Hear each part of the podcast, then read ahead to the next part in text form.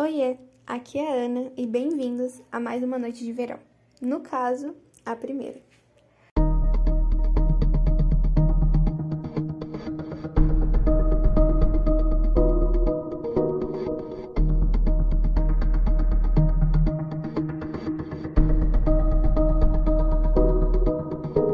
Hoje eu trouxe para vocês o caso Emma Walker, mas antes de começar, deixa o gostei aqui embaixo para não esquecer depois, se inscreve no canal para não perder os novos casos que eu postar e me acompanha nas minhas redes sociais. Emma Jane Walker nasceu em 20 de março de 2000 em Knoxville e cresceu em uma pequena cidade nos arredores. Era uma cidade rural, muito discreta, bem tranquila. Seus pais são Mark Walker e Jill Walker, e ela também tem um irmão chamado Evan. Emma foi descrita como sendo uma garota super doce, ela era conhecida por ser uma pessoa extremamente gentil e amigável, que as pessoas simplesmente amavam. As pessoas não tinham nada além de coisas boas para falar sobre ela. Ela tinha muitos amigos e se dava bem com todo mundo. Seu sonho era ser enfermeira, trabalhar com bebês em terapia intensiva ou com bebês prematuros. Ela tinha um coração enorme. Ela fez muito trabalho voluntário, ela foi voluntária em um abrigo de animais regularmente. Ela também gostava muito de dança competitiva e era líder de torcida. Tirava notas altas, era aluna de honra e por isso ela era muito popular. Ela entrou na Central High School como calor em 2014, aos 14 anos de idade. Lá ela conheceu um menino chamado Riley. Este é William Riley. Riley era dois anos mais velho do que ela e era uma grande estrela do time de beisebol. Ele era bonito, amoroso, considerado o cara perfeito por muitas meninas, além de muito ativo na sua igreja. Ele era conhecido por ser um ótimo aluno e, no geral, tudo no papel parecia bom. Seus amigos o descreveram como alguém que era meio nerd enquanto crescia, gostava muito de Star Wars. Quando ficou mais velho no colégio, ele se envolveu muito com beisebol. Então Emma acabou tendo uma grande queda por Riley, mas na época ele estava namorando outra pessoa e não demorou muito até que ele terminou com a outra garota para namorar com a Emma. Eles se deram bem na mesma hora, bem casal de filme, líder de torcida, com jogador de beisebol, mas ele prometeu para sua ex-namorada que ainda assim iria levá-la para o baile. Por isso, mesmo já estando namorando com Emma na época, ele levou sua ex no baile de formatura em vez de Emma, por ser seu penúltimo ano, e então ele levou a Emma no último ano. Isso deixou os pais de Emma realmente preocupados. Eles perceberam que ele não estava priorizando ela e ficaram preocupados com medo dela sofrer. Mas ela era muito teimosa e independente e realmente gostava de se decidir sozinha, então ela meio que desconsiderou as preocupações dos pais. Então, quando se tratava de Riley, tinha uma certa tensão na família em relação a esse assunto. O casal perfeito não durou muito, eles começaram a se separar o tempo todo. Os amigos da Emma começaram a ficar preocupados porque o Riley nunca se interessou realmente em conhecer ou sair com eles, e isso é uma coisa estranha. Ele não queria fazer nada com os amigos dela e também não queria que ela fizesse. Os amigos da Emma disseram que ele começou a ficar muito possessivo e então chegou no ponto em que ele ficava bravo se ela usasse certas coisas. Ele tentava controlar o jeito que ela se vestia quando estava no trabalho. Ele ia para o trabalho dela e ficava esperando horas até ela sair. Sempre que ela saía com uma amiga, ele fazia ou fazia algo com as amigas dela, ele ligava sem parar, mandava mais de mil mensagens, não confiava nela, querendo saber onde ela estava, o que ela estava fazendo o tempo todo. Obviamente, isso é muito prejudicial para a saúde de qualquer relacionamento, mas especialmente em um relacionamento do ensino médio, como pai ou mãe, eu ficaria muito preocupada também. Ele começou a enviar mensagens bem agressivas para ela, e uma delas em particular dizia: Você está morta para mim, vou verificar o obituário. Ele também ameaçava ela dizendo que se mataria se ela não voltasse com ele. Eles entraram nesse ciclo vicioso onde eles terminavam e voltavam o tempo inteiro. Tudo ficava bem pior por um tempo, então eles se separavam de novo. Então os pais da Emma, vendo isso tudo, decidiram tentar fazer Emma terminar. Os pais dela proibiram o Riley de ir na casa deles e também pegaram o celular dela numa tentativa de controlar a comunicação entre eles. Mas tinha uma coisa que eles não sabiam: o Riley tinha dado para Emma de presente um iPod e por ele dava para eles se falarem. Então eles ainda podiam se comunicar sem que seus pais soubessem. Mas depois de namorar e sair por dois anos, Riley acabou se formando no ensino médio e ele frequentou o Merivale College. Eu provavelmente estou pronunciando errado, então me perdoe, eu vou deixar escrito aí para vocês. Que ficava a cerca de meia hora de distância de Emma, então os pais dela ficaram felizes por terem tido alguma separação. Mas, obviamente, não é muito, Emma e ele decidiram que continuariam namorando, mesmo depois que ele fosse para a faculdade. Nesse ponto, os pais dela sentiram que não havia absolutamente nenhum sentido nisso e eles proibiram ela de falar com ele, mas mesmo assim eles encontraram outra forma de se comunicarem. Então seus pais ficaram tão desesperados para que eles terminassem que eles a proibiram de sair de casa por qualquer razão, a menos que fosse para escola ou treino de líder de torcida. E depois de um tempo, seus pais perceberam que estava começando a funcionar e Emma estava realmente agindo como antes, parecia mais feliz, mas então as coisas começaram a piorar. Foi um pouco antes do início do Dia de Ação de Graças, em 2016, e Emma acabou vendo alguns snaps do Riley com outras garotas no campus, e isso deixou ela muito chateada. Então, dessa vez, Emma decidiu terminar com Riley de vez, ela decidiu que merecia algo melhor do que isso, e os pais dela ficaram muito aliviados com toda a situação, eles sentiram que esse era o momento em que ela estava decidida a terminar com ele, e eles estavam esperando para ter a velha Emma de volta, mas Riley, no entanto, não lidou bem com o rompimento. Logo depois que eles se separaram, ele decidiu cometer suicídio. Ele bebeu muito álcool e tomou um monte de pílulas, mas felizmente ele não morreu. Nem preciso dizer que ele não estava levando as coisas muito bem, seus amigos e familiares também estavam preocupados com ele. Então veio 18 de novembro, era uma noite de sexta-feira. Um colégio havia ganhado um grande jogo de beisebol e uma de suas amigas estava dando uma pequena festa, um after na casa dela e os pais de Emma decidiram que ela teria permissão para ir, porque parecia que as coisas tinham melhorado muito e parecia que ela não estava mais falando com o Riley. Ela estava na festa quando de repente ela começou a receber mensagens estranhas por volta das 11h30 da noite. Essas mensagens ameaçavam dizendo: tem alguém que você ama e vou machucá-lo. Vem aqui fora se você não quer que ele se machuque. Então, obviamente, ela estava muito preocupada mas ela pensou que talvez tivesse uma chance dos amigos do Riley estarem fazendo alguma brincadeira com ela. Logo depois, ela recebeu outra mensagem dizendo que ele estava em uma vala ao lado da casa. É uma pena que você não valoriza a vida de outra pessoa. Então foi quando Emma e sua amiga decidiram que elas iam sair e dar uma olhada só para ter certeza, só para confirmar. Quando elas saíram, viram um homem de bruços no chão, perto dos arbustos, perto do final da entrada de carros da casa onde estava acontecendo a festa. Esse homem era o Riley. Ele começou a acordar e ficar super confuso, sem ter ideia de como ele acabou ali. Ele falou que alguém tinha sequestrado ele e não tinha ideia de onde ele estava ou como ele acabou lá e ele estava segurando a cabeça como se fosse bater nela ou algo assim. Muito inquieto, Emma ficou muito chateada, ela estava chorando, ela não sabia o que pensar e pediu para ele deixar ela em paz. Ele se levantou, ligou para um amigo para buscar ele e falou que alguém tinha sequestrado ele. O amigo colocou ele no carro e não acreditou muito na história dele. Emma achou estranho, mas ela só queria que Ryder deixasse em paz e seguisse a sua vida. Então, no dia seguinte, era por volta das 10 e 15 da manhã, Emma estava em casa se arrumando para encontrar com a sua mãe em algum lugar, quando alguém começou a bater na sua porta, ela ficou assustada. Ela estava sozinha em casa, então ela acabou mandando uma mensagem de texto para o Riley dizendo que o odiava, mas ela precisava dele, então ele decidiu dirigir até a casa dela. Como Emma não foi encontrar com a mãe dela, sua mãe voltou para casa deles e foi quando ela viu Emma e Riley sentados na garagem conversando e ela foi até lá e disse a ele que ele tinha que sair e ele fez isso, foi embora. No dia seguinte, no domingo, Emma ainda estava muito abalada com a pessoa batendo na sua porta. As mensagens estranhas de Riley sendo sequestrado e tudo isso foi muito intenso para ela, mas parecia que ela estava se acalmando. Ela tinha trabalhado naquele dia, então seus pais foram com ela até o trabalho para ter certeza que ela estava bem. Mais tarde naquela noite, Emma e seu pai saíram e compraram um pouco de sorvete. O pai dela disse que percebeu que Emma estava começando a agir um pouco mais como ela mesma, se acalmando dos eventos do fim de semana e que no geral ela parecia melhor. Naquela noite, eles se preparavam para dormir. O pai dela disse boa noite para ela, como de costume, e ela foi dormir. Mas no meio da noite, o pai dela ouviu um barulho muito alto de batida. Ele disse que parecia que alguém estava na casa e bateu uma porta com muita força. E a gente sabe como é, né? Você fica desorientado quando ouve um barulho alto no meio da noite. Então ele acordou e se assustou e ouviu de novo. Então ele saiu da cama e correu para verificar Emma e o seu irmão. Quando abriu a porta do quarto da Emma, ele viu ela deitada na cama. Nada parecia fora do normal, ela parecia que estava deitada dormindo. Então ele estava convencido de que talvez ele tivesse apenas ouvindo coisas. Tudo parecia normal na casa, então ele voltou para a cama, mas na manhã seguinte, por volta das seis da manhã, Os pais dela estavam se arrumando, seguindo a rotina, enquanto a mãe dela entrava no quarto da Emma para acordá-la.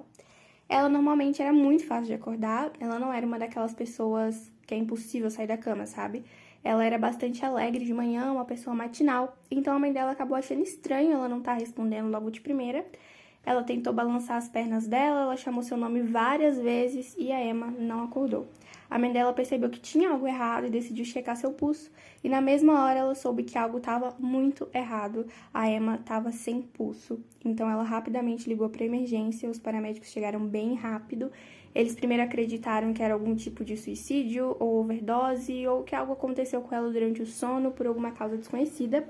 Eles não tinham ideia do que estava acontecendo e quando ela não apareceu na escola, a notícia começou a se espalhar rápido que algo tinha acontecido com ela que ela teve uma overdose ou cometeu suicídio ou algo assim. Com todos esses boatos, Riley começou a fazer algumas postagens nas redes sociais sobre ela. Emma era uma garota muito conhecida e muito amada e isso chocou todo mundo. Eles fizeram uma vigília à luz de velas para ela. Houve um monte de luto público. As pessoas ficaram chocadas que isso aconteceu com uma garota tão jovem. Todo mundo queria saber o que exatamente tinha acontecido naquela noite. Então, detetives apareceram na cena do crime. E no início, como eu disse, eles pensaram que era algum tipo de acidente ou causa natural desconhecida, algo assim.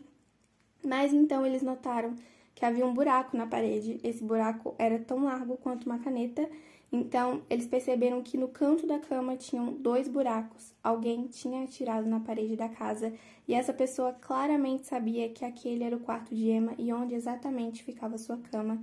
Então, os detetives começaram a tentar falar com seus amigos e colegas e perguntar se tinha alguém que queria machucar Emma e que tinha alguma ou alguém que tinha alguma coisa contra ela. E automaticamente os pais dela indicaram Riley. Então, os detetives foram ao dormitório dele para falar com ele.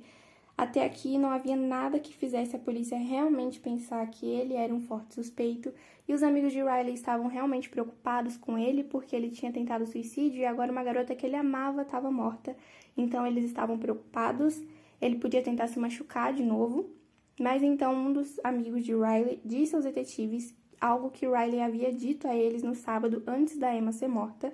Riley disse a seu amigo Alex que havia roubado a arma do seu avô como uma forma de se proteger depois que ele foi sequestrado. Então, seus amigos estavam realmente preocupados com ele estar com uma arma e ele era suicida, então era extremamente perigoso. Mas ele afirmou que não era suicida e que apenas tinha arma para proteção. Mas, naquela manhã de segunda-feira seguinte, Riley já era considerado uma pessoa de interesse na morte de Emma. Os detetives começaram a perguntar a ele sobre o que ele estava fazendo na noite em que a Emma foi baleada na sua cama. Então eles perguntaram onde ele estava naquela noite e ele disse que estava na casa do seu amigo Noah ou na casa dos seus avós.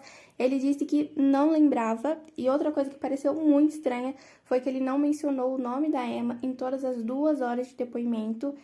Ele continuamente descrevia ela como a garota. Eles disseram que durante o depoimento ele, ele ficou completamente sem emoção e muito distante. Acabou contando para eles que continuava tentando enviar uma mensagem para Emma naquele fim de semana, mas ela não respondia e ela bloqueou ele. E ele falou que ela tinha dito que a única maneira que ela iria ter para poder ver ele é se ele ajudasse ela com seu jornal. Riley afirmou que usou o telefone de um dos seus amigos para ligar para ela e ele estava chorando e tentando fazer com que ela voltasse com ele. Ele então disse que estava tão chateado que deixou seu dormitório e dirigiu para casa de seus avós. E ele chegou lá por volta das meia-noite e meia e só ficou por cerca de 45 minutos antes de voltar para o seu dormitório. Ele disse que nesse ponto ele teve um colapso emocional. Ele disse que nas próximas horas ele ficou sentado no carro, chorando, olhando as fotos dos dois juntos. Então os detetives começaram a perguntar a ele sobre as armas de seus avós. Eles perguntaram onde elas estavam, como ele teve acesso a elas e se alguma vez pegou ou apontou para alguém. Ele, claro, disse não para todas as perguntas e afirmou não ter uma arma, mas os detetives já haviam conversado com seus amigos que afirmaram que ele mostrou para eles a arma na escola quando eles confrontaram Riley com essa informação. Ele basicamente negou e disse que não tinha ideia do porquê que seus amigos estavam falando aquelas coisas, por que eles estavam inventando aquilo, e continuou a negar que tinha qualquer posse de arma. Então, seu amigo Noah se apresentou e afirmou que Riley perguntou para ele se ele sabia como tirar as impressões digitais de uma arma e, obviamente, o Noah disse que não. Ele achou isso muito estranho e disse a eles assim que Riley saiu do interrogatório.